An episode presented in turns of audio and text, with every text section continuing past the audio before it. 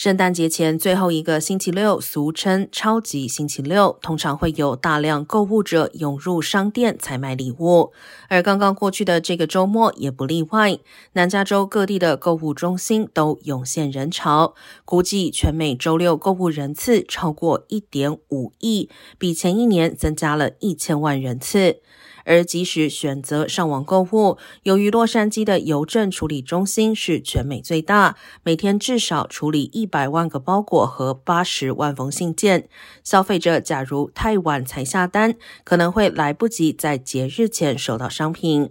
同时，一项最新民调显示，百分之五十七的美国人因为通胀而感到今年更难买得起礼物。